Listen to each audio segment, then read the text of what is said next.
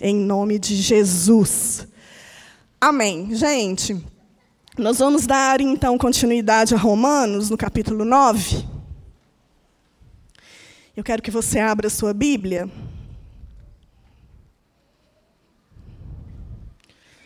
E nós vamos ler do versículo 14 ao 33.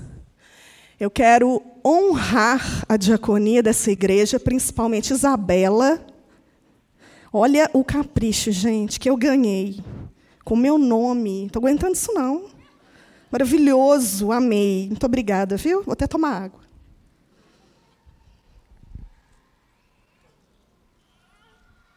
Eu nem sei segurar o copo, tão chique que ele é. Vamos lá. Versículo 14, Romanos 9, 14. Que diremos, pois? A injustiça da parte de Deus? De modo nenhum. Pois ele diz a Moisés: Terei misericórdia de quem me aprover ter misericórdia, e compadecer-me-ei de quem me aprover ter compaixão. Assim, pois, não depende de quem quer ou de quem corre, mas de usar Deus a sua misericórdia. Porque a Escritura diz a Faraó: Para isto mesmo te levantei, para mostrar em ti o meu poder, e para que o meu nome seja anunciado por toda a terra. Logo, ele tem misericórdia de quem quer e também endurece a quem lhe apraz. Tu, porém, me dirás: de que se queixa ele ainda? Pois quem jamais resistiu à sua vontade? Quem és tu, ó homem, para discutires com Deus? Porventura pode o objeto perguntar a quem o fez: Por que me fizeste assim? Ou não tem o oleiro direito sobre a massa para do mesmo barro fazer um barro para honra e outro para desonra? Que diremos, pois, se Deus, querendo mostrar a sua ira e dar a conhecer o seu poder, suportou com muita longanimidade os vasos de ira preparados para a perdição? A fim de que também desse a conhecer as riquezas da sua glória em vasos de misericórdia, que para a glória preparou de antemão os quais somos nós, a quem também chamou, nós não só dentre os judeus, mas também dentre os gentios. Assim como também dizem Oséias: Chamarei povo meu a que não era o meu povo, e amada a que não era amada. E no lugar em que se lhes disse: Vós não sois meu povo, ali mesmo serão chamados filhos do Deus vivo.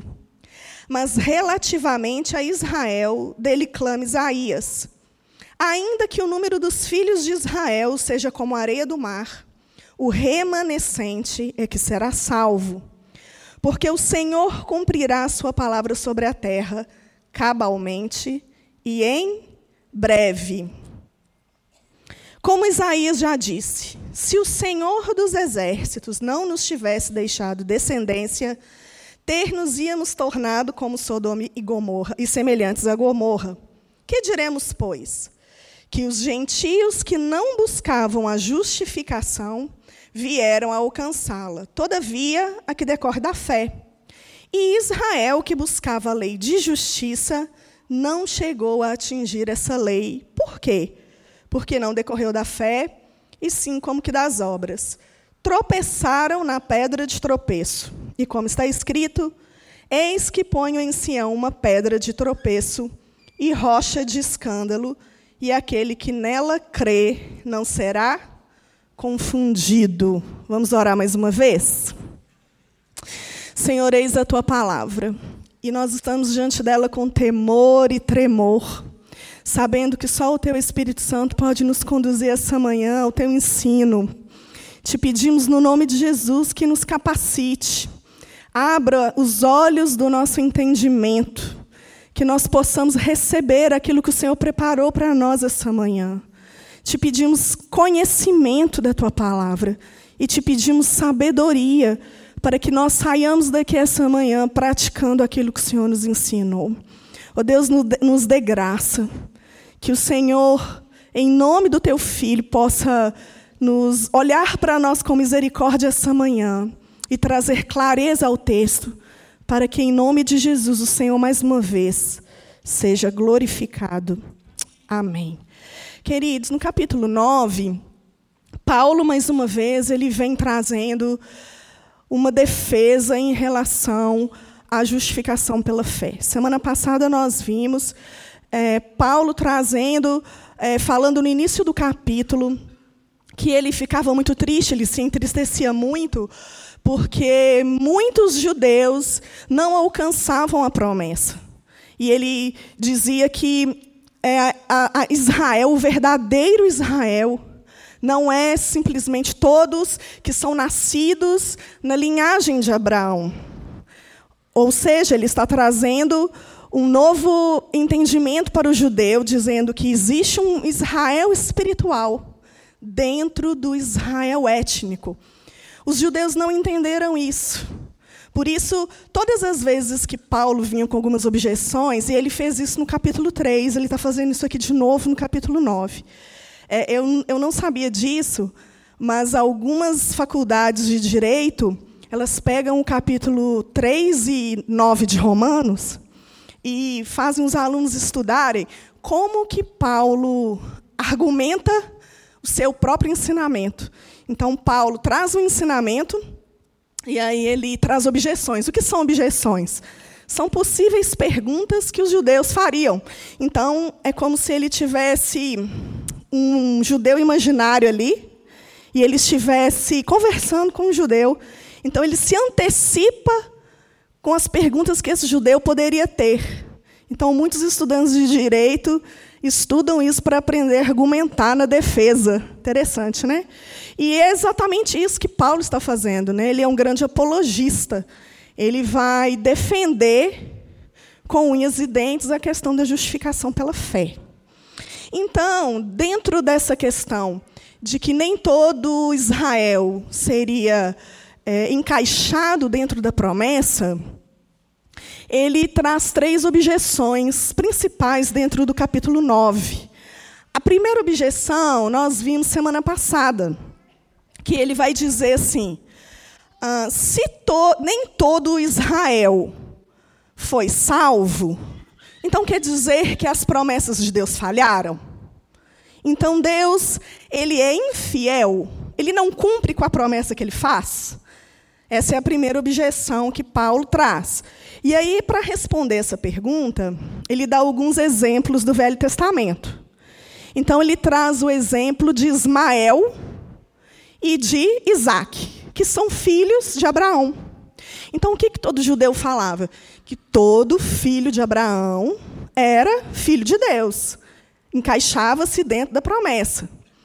Porém, ele vai dizer o seguinte: dentro da linhagem de Abraão, somente Isaac era filho da promessa. Porém, Ismael não era. E ele vai dar outro exemplo, antecipando, então, uma possível fala, dizendo assim: ah, é até compreensível Ismael não ser da linhagem da promessa, porque ele era filho de Agar. Era filho fora do casamento. Então, é, Paulo traz um outro exemplo da mesma mãe, que era Rebeca, que ela vai ter filhos gêmeos, ela vai ter Esaú e Jacó, e vai dizer que Jacó é o escolhido e Esaú não. Então, mediante isso, nós vemos, irmãos, eu até é, pedi socorro essa semana para o Bruno. Vocês têm amigos assim que vocês pedem socorro quando vocês têm um nó? Então, eu, eu pedi o Bruno. Porque essa passagem de capítulo 9, ela é muito, esse capítulo 9 é muito denso, no sentido assim, de nos trazer alguns princípios em relação à soberania de Deus. E o que eu quero pontuar aqui essa manhã, eu estou sem fôlego, já estou ficando velha. O que eu quero pontuar aqui essa manhã é que nós não vamos trazer nenhuma direção para você de linha teológica, mas o que nós queremos mostrar aqui para a igreja é que Deus é soberano. quando Deus ele escolhe Isaac e quando Deus escolhe Jacó, ele não está escolhendo simplesmente quem seria salvo ou não.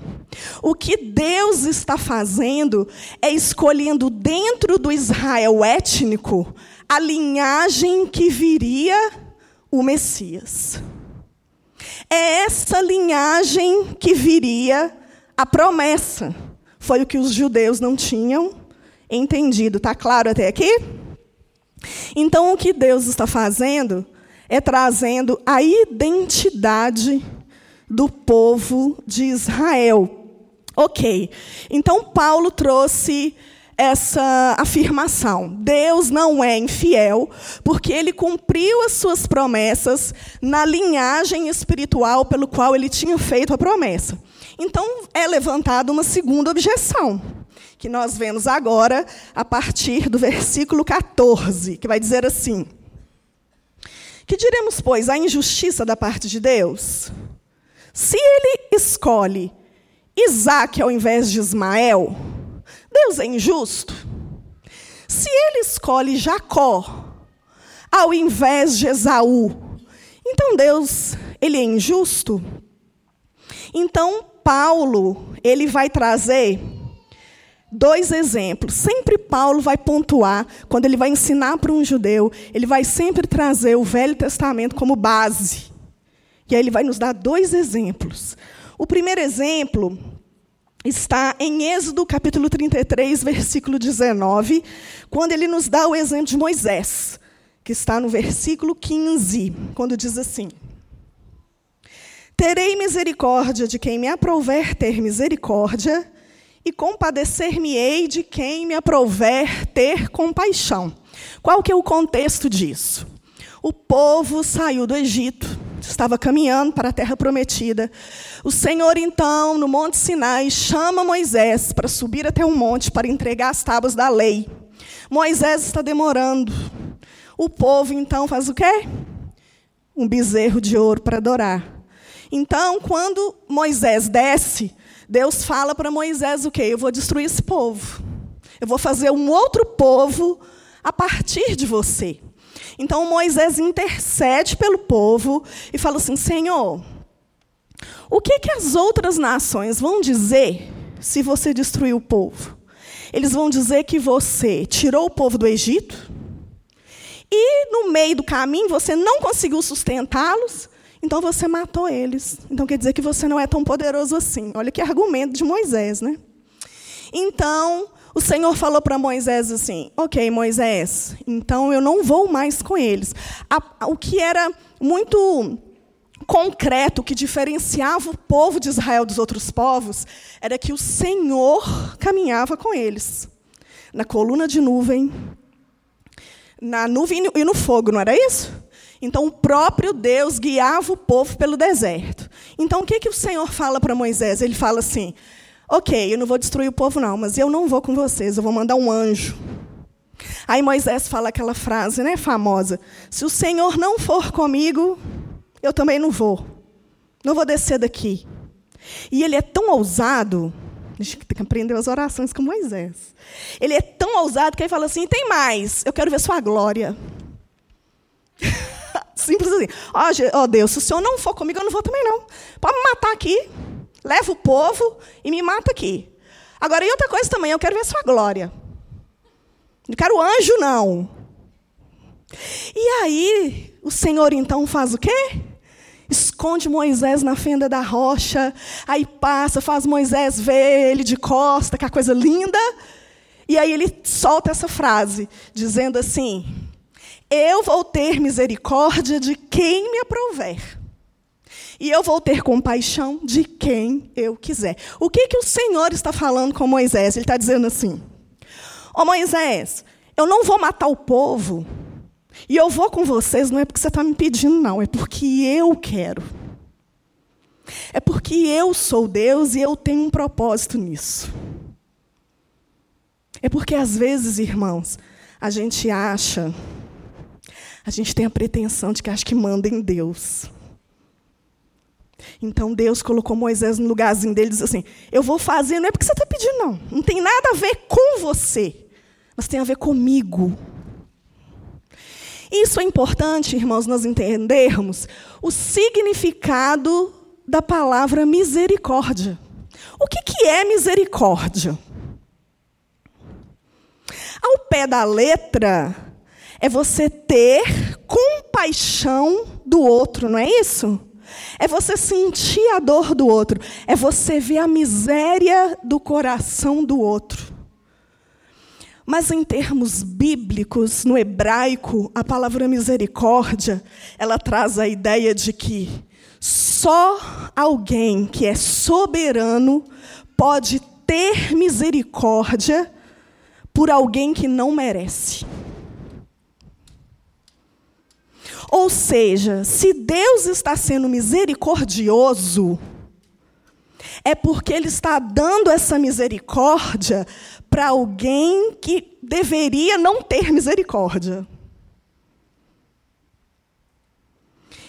E eu quero trazer um outro conceito. O que é justiça? Justiça é quando você dá a alguém o que lhe é de direito. Vou dar um exemplo. Você trabalha o mês todo, chega no fim do mês, você tem o direito de receber o salário. Se você não recebe o salário, o seu patrão está sendo injusto com você. Ok? A justiça, então, ela é somente quando você recebe o que você tem por direito. Agora eu pergunto algo para mim e para você nessa manhã. Romanos 1 vai dizer que todos nós pecamos. Romanos 3, todos pecaram e carecem da glória de Deus. E que o salário do pecado é a morte. Então o pecado nos nivelou na mesma condição, pecadores. E aí eu pergunto para mim e para você: quando Deus decide, na sua soberania, escolher um povo, uma nação, escolher algo como propósito e não escolhe outro, ele está sendo injusto? É isso que Paulo está trazendo aqui. Tim Keller ele traz uma, uma ilustração interessante. Ele vai dizer assim: é, você é muito rico, você tem muito dinheiro. Aí você vai lá no Amazonas, tem gente da nossa igreja lá, né? Nos ribeirinhos. Aí pega assim, você escolhe aleatoriamente 20 crianças para você cuidar, para você tratar, para você dar educação. Você forma essa criança, você dá um propósito para essa criança. E aí as outras pessoas dizem para você assim: Ué, mas você foi injusto, você não escolheu as outras. Lá tem mil crianças, você escolheu 20, então você é injusto. Então, quando nós olhamos para Deus e julgamos a fidelidade de Deus na injustiça, nós estamos dizendo para Deus que Ele não tem o direito de, dentre os pecadores que já estavam condenados, escolher cumprir o propósito dele em relação a uma nação. Então é isso que Paulo está fazendo aqui quando trouxe o exemplo de Moisés. E ele traz um outro exemplo muito polêmico, que é a questão de Faraó. Está no, em Êxodo, capítulo 9, quando Deus diz para Moisés que ele endureceria o coração de Faraó, para que o cumprimento das promessas dele em relação a Israel fossem cumpridas. Irmãos, nós temos dois tipos de ensinamento nisso. Um é que Deus não pode endurecer o coração de quem já é endurecido.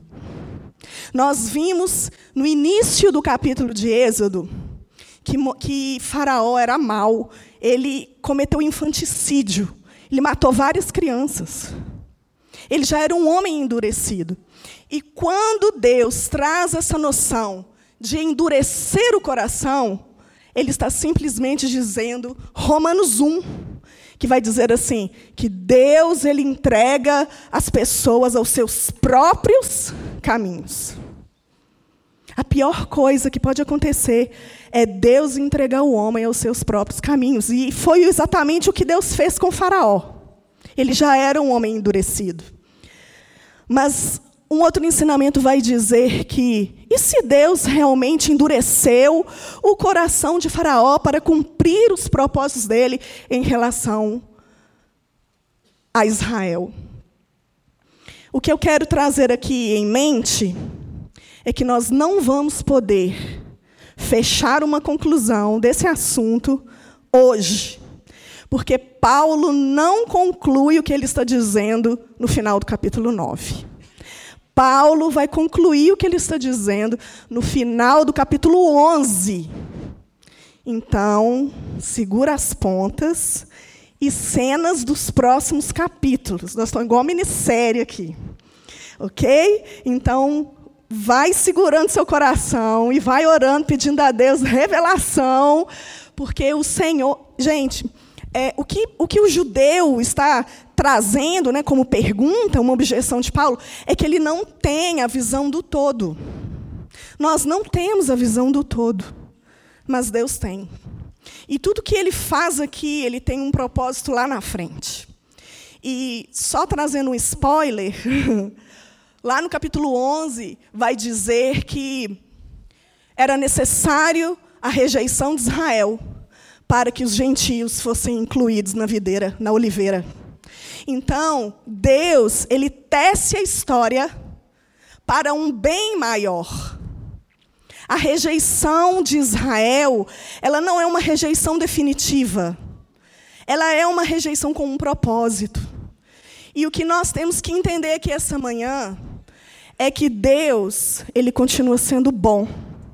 Deus continua sendo fiel e Deus continua sendo justo, santo, apesar de não entendermos completamente toda a ação de Deus. E é o que eu disse no início. Às vezes a gente quer controlar as ações de Deus, a gente quer colocar Deus dentro de uma caixinha e explicar tudo que Deus faz. Jó, o que, que os amigos de Jó fizeram?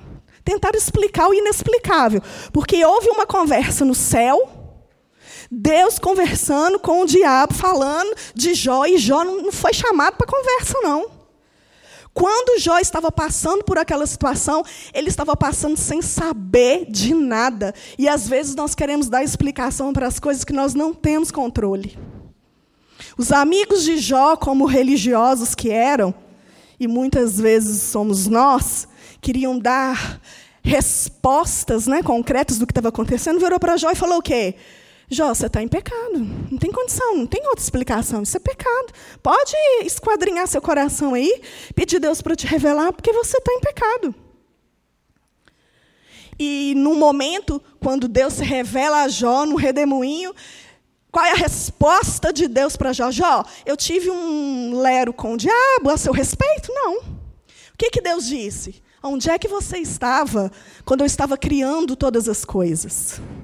Quando eu estava criando o rinoceronte com a sua grandeza, onde é que você estava, Jó?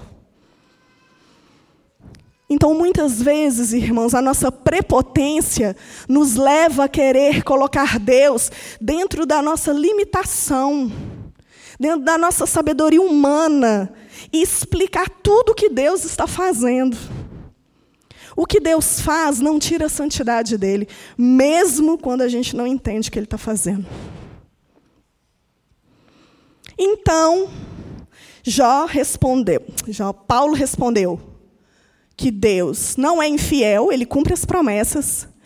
Paulo respondeu que ele não é injusto, porque ele faz o que ele quer e os propósitos dele são uma questão da sabedoria. E, gente, o que é soberania?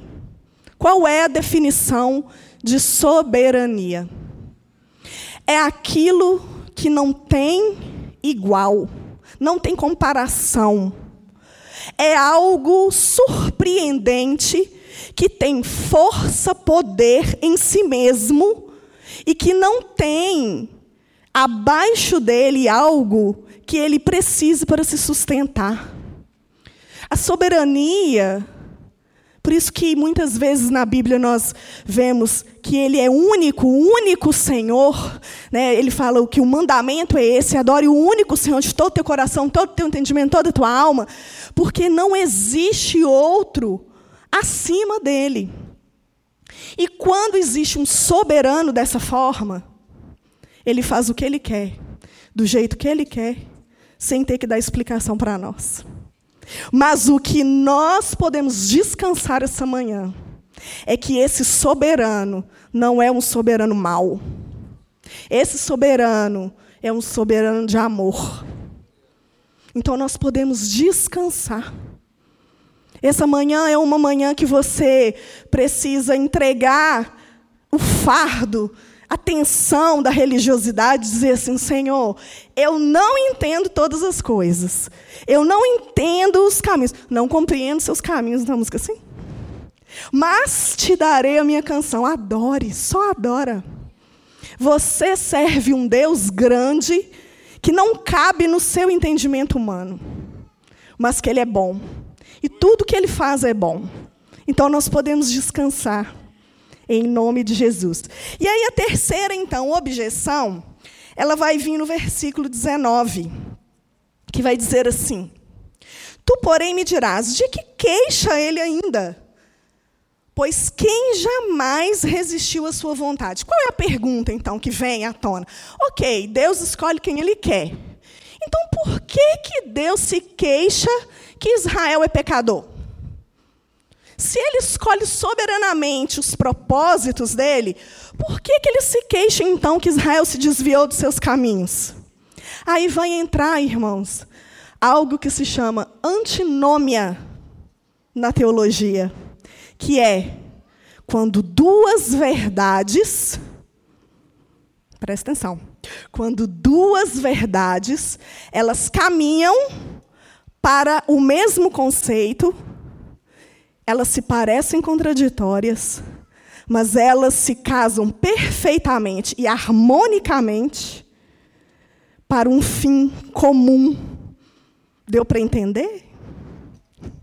Ou seja, a soberania de Deus, ela é real, mas a responsabilidade humana também é.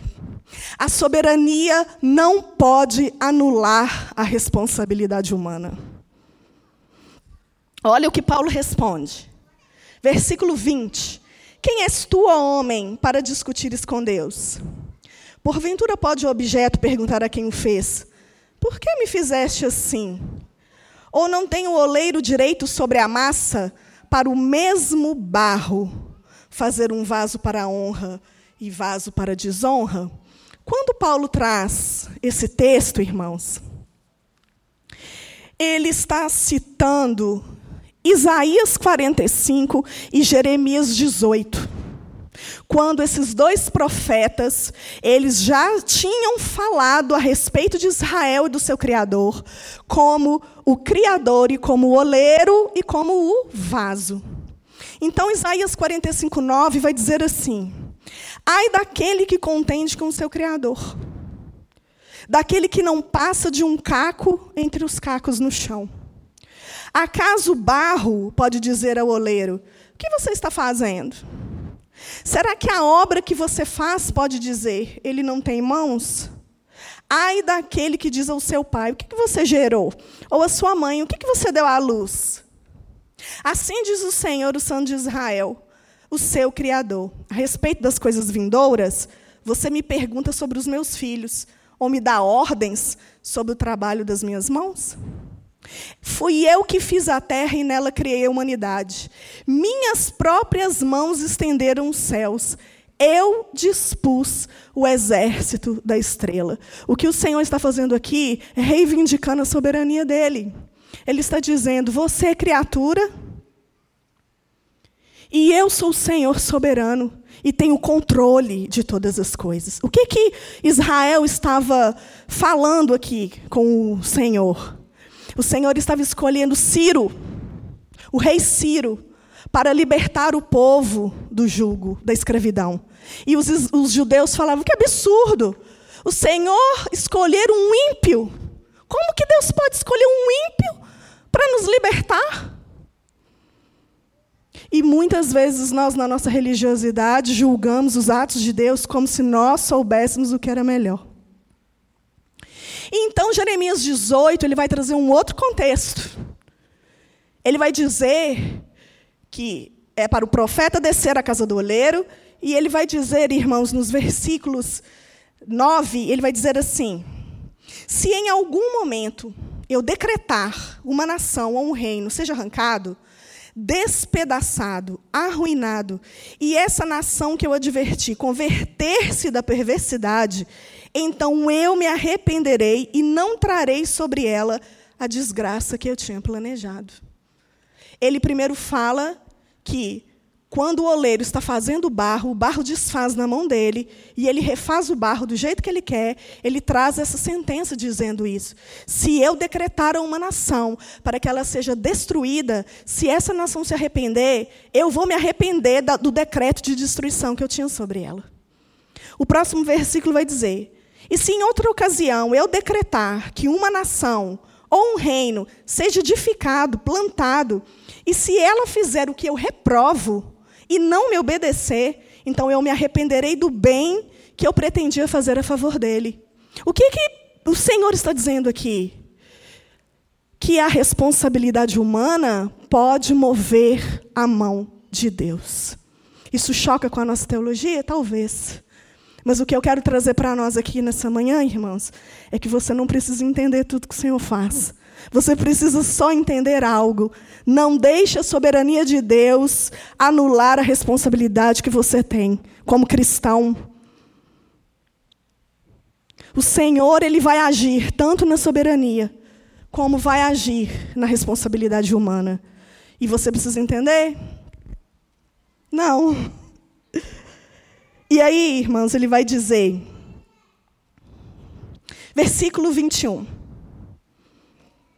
Ou não tem o oleiro direito sobre a massa para do mesmo barro fazer um vaso de honra e outro para desonra? Eu quero que os irmãos abram 2 Timóteo comigo, no capítulo 2, versículos 20 e 21. 2 Timóteo, capítulo 2. Deixa marcado aí que a gente volta. Segundo Timóteo 2, 20 e 21 vai dizer assim: Numa grande casa há vasos, não apenas de ouro e prata, mas também de madeira e barro, alguns para fins honrosos, outros para fins desonrosos. Foi até aqui o mesmo que o Paulo disse em Romanos 9, não foi? Mas olha o que ele complementa. Aqui é o Paulo dizendo a mesma coisa. Se alguém se purificar dessas coisas, e ele já tinha falado antes os pecados que eles estavam cometendo, será vaso para a honra, santificado, útil para o Senhor e preparado para toda boa obra. O que está dizendo aqui? Está dizendo que existem dois tipos de vaso. E ele estava falando anteriormente do barro. É interessante as analogias que o Senhor traz. Ele estava falando do barro que é feito pela mão do oleiro, agora ele está dizendo que vasos são preparados. Vaso para honra, vaso para desonra. E agora, em 2 Timóteo, isso é uma técnica hermenêutica que diz que a Bíblia explica a própria Bíblia. Então, Paulo, ele explica em 2 Timóteo o quê? Que o vaso de honra, ele é preparado quando ele obedece. Quando ele tem uma vida santificada. Quando ele tem uma vida que caminha mediante a palavra de Deus. Então, no versículo 22 vai dizer: Que diremos, pois, se Deus, querendo mostrar a sua ira, dar a conhecer o seu poder, suportou com longanimidade os vasos de ira preparados para a perdição. Foi Deus que preparou os vasos para a perdição? Não. Por quê? Porque Romanos 3 vai dizer que todos pecaram. Todos estão alinhados na mesma situação. Mas os vasos para a honra, versículo 23. A fim de que também desse a conhecer as riquezas da sua glória em vasos de misericórdia, que para a glória preparou de antemão, mas os vasos de honra estão dizendo que foi o Senhor quem preparou de antemão para que a misericórdia dele fosse revelada. Deus revela a misericórdia a quem ele quer. Então, no versículo 24, os quais somos nós, a quem também chamou, não só dentre os judeus, mas também entre os gentios. Então, muitas vezes, nós pensamos que o capítulo 9, entre 9 a 11, vai trazer o ápice, a questão da eleição. Não.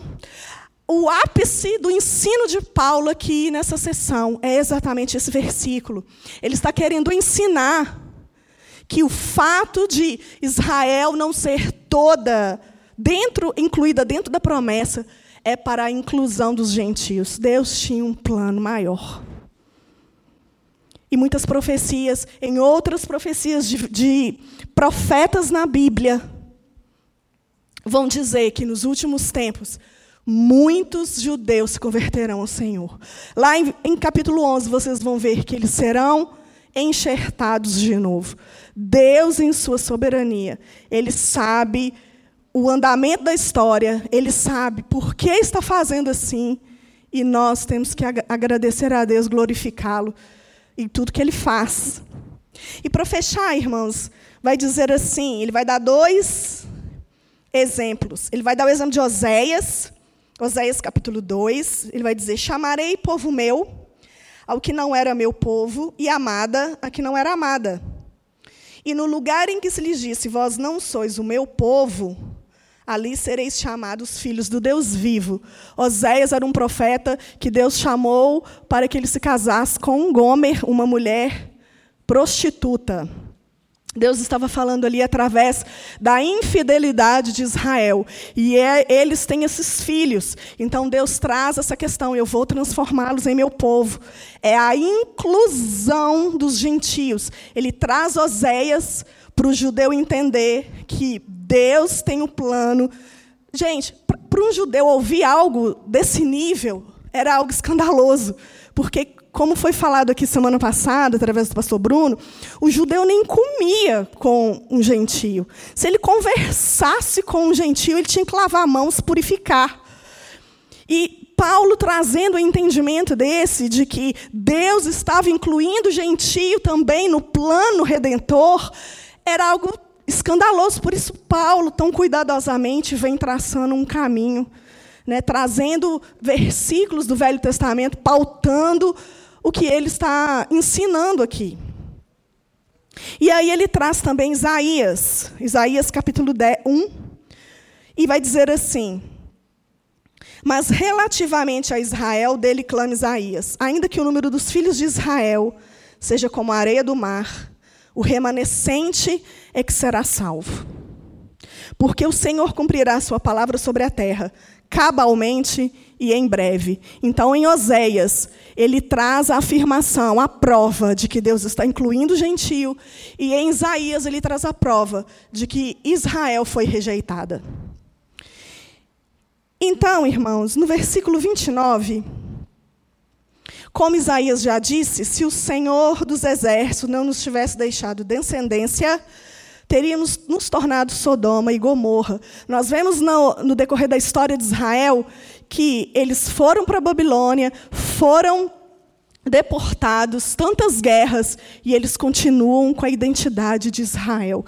Deus permanece, mantém aquela nação com um propósito, porque ele tem cumprido a promessa dele em relação a Israel. E aí, fechando, ele diz assim: Que diremos, pois? Que os gentios que não buscavam a justificação vieram alcançá-la todavia que decorre da fé. E Israel, que buscava a lei, não chegou a atingir essa lei. Por quê? Porque não decorreu da fé. E sim como das obras, tropeçaram na pedra de tropeço. O que, que Paulo está trazendo aqui? Ele está trazendo um quadro, um resumo. Está dizendo assim: Israel a vida inteira buscou a justificação.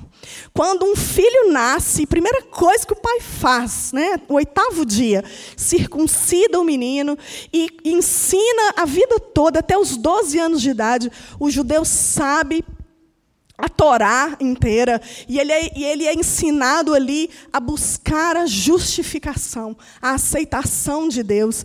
E Paulo está dizendo aqui: você que buscou a vida toda, você não recebeu. Por quê? Porque você buscou por obras. E o gentio, que não buscava, que não foi ensinado, ele recebe por quê? Porque ele, quando ele ouve a mensagem, ele recebe pela fé. E Paulo tinha experiência disso, irmãos, porque quando ele chegava numa cidade, a primeira coisa que Paulo fazia era buscar uma sinagoga.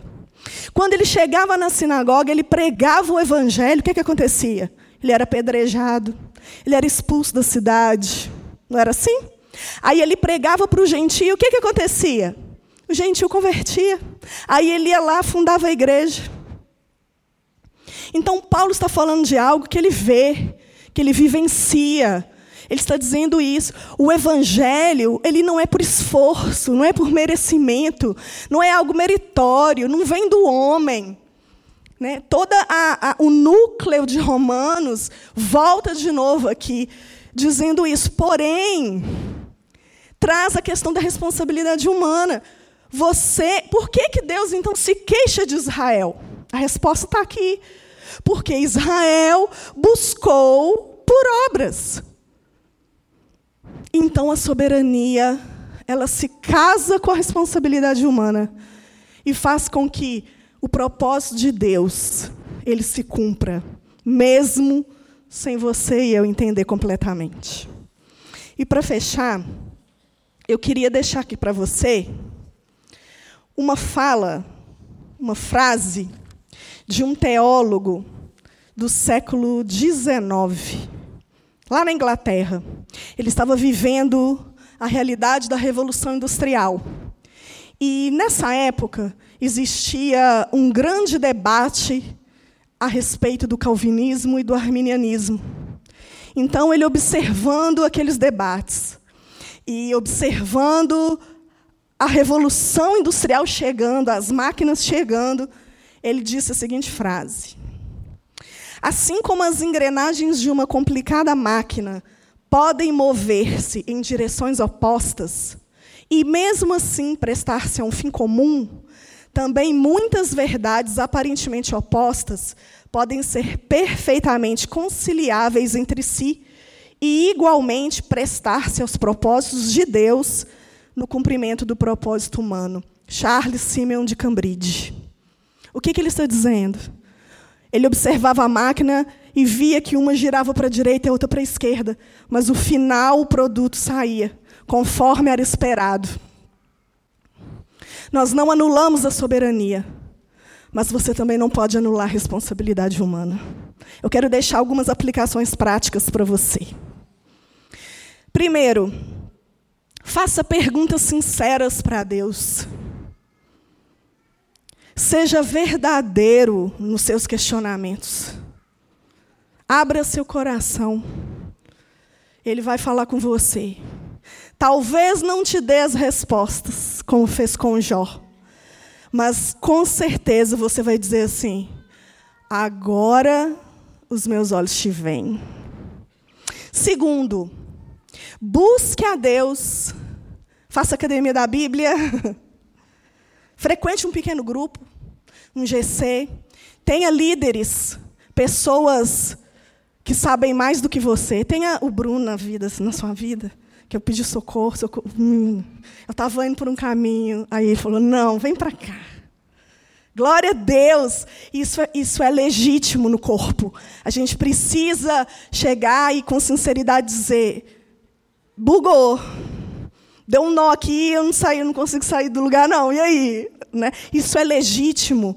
Então, ande com pessoas né, sinceras e responsáveis na palavra. Busque andar com gente que é verdadeiro na palavra e seja discipulado. A nossa igreja precisa andar no caminho do discipulado. Terceiro, entenda a soberania de Deus como graça. Deus é bom, Ele é santo e nada vai ferir o caráter dele. Não questione como uma pessoa que está julgando o caráter de Deus, Mas pergunte com sinceridade. Quinto, não use a soberania de Deus como desculpa para que você não se responsabilize pelos seus atos. Viva um cristianismo autêntico. Busque santidade. Busque em Deus aquilo que você precisa fazer para que os propósitos dele se cumpram na sua vida. Eu não estou falando aqui de justificação pela fé, porque é só pela fé, mas viva uma vida consagrada a Deus. E por último, irmãos, se humilhe diante dele. Reconheça a sua pequenez. Sabe o que acontece? Nós somos uma igreja, graças a Deus, que ama a palavra, que ama a teologia. E isso muitas vezes pode nos causar um pecado chamado egolatria. O orgulho do conhecimento, ele é grave. E o que esses judeus provavelmente estavam que, poderiam questionar era exatamente isso. Eu sei muito. Desde pequeno eu leio a Torá, eu conheço a lei. Eu conheço Deus. Não limite o seu Deus, por mais que você estude a palavra. Seja humilde. Quebrante-se diante do Senhor e diga assim: Senhor, se não for a tua graça, se não for o teu amor e a tua soberania em me escolher, em me conduzir para o teu propósito, eu não sou nada. Que nessa manhã você descanse na soberania dele. E que todo peso de dúvida, de questionamento, de não entender algumas coisas, ela se desvaneça no amor dele pela sua vida. Amém? Fica de pé no seu lugar, vamos orar. É uma palavra densa, né? Mas como nós trazemos palavra expositiva, nós precisamos passar por esses momentos também. Vai ter momentos de glória, mas vai ter momentos de introspecção. Senhor, em nome de Jesus, nós queremos te louvar e te agradecer por essa palavra.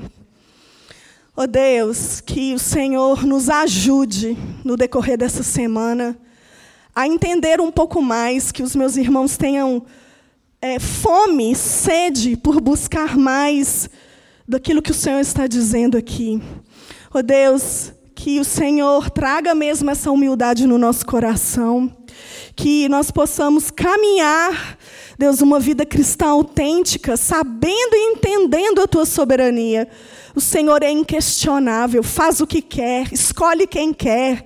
Ó oh Deus, mas que nós também não percamos, ó oh Pai, os olhos naquilo que nós somos responsáveis. Ó oh Deus, pela queda, nós somos responsáveis, ó Deus, pelo pecado. Então nós te pedimos, Espírito Santo de Deus, nos conduza à santidade. Se o Senhor não nos conduzir à santidade, nós não conseguimos por nós mesmos, Senhor. Nós somos falhos, limitados. Ó oh, Pai, nós reconhecemos essa manhã a tua soberania.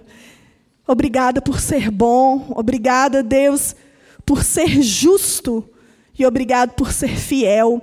E o teu povo, essa manhã, pode voltar para casa, sabendo que tudo o que o Senhor faz é bom. Nós louvamos o Senhor, colocamos as nossas causas, as nossas aflições, as nossas situações, as orações que foram feitas aqui nesse lugar diante do Senhor, crendo no agir poderoso do Senhor em nós, em nome de Jesus. Amém, querido? Vá em paz, que o Senhor te abençoe e até semana que vem.